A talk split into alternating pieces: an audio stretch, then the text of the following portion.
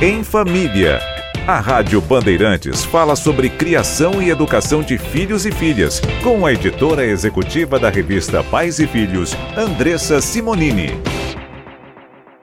Tudo bem, Andressa? Tudo bem, e você? Tudo jóia. A gente falou ontem sobre a importância dos pais terem um momento de qualidade com os filhos brincando, seja nessas brincadeiras da nova geração, seja nas brincadeiras mais antigas que os próprios pais faziam quando eram menores e é importante também, quem sabe, fazer brincadeiras envolvendo raciocínio, lógica, até para estimular ainda mais a criança, né? Isso, raciocínio lógico também é brincadeira. Aquelas brincadeiras de tabuleiro, enfim, dominó.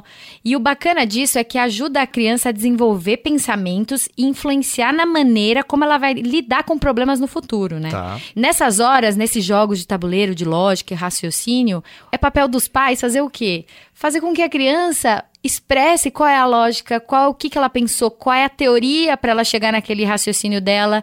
Então ali você pode estimular também ela a formular e se expressar melhor. Então você pode brincar nisso também. Brincar e aprender ao mesmo tempo. Mais uma ótima dica da Andressa Simonini que volta amanhã em mais uma edição do Pulo do Gato.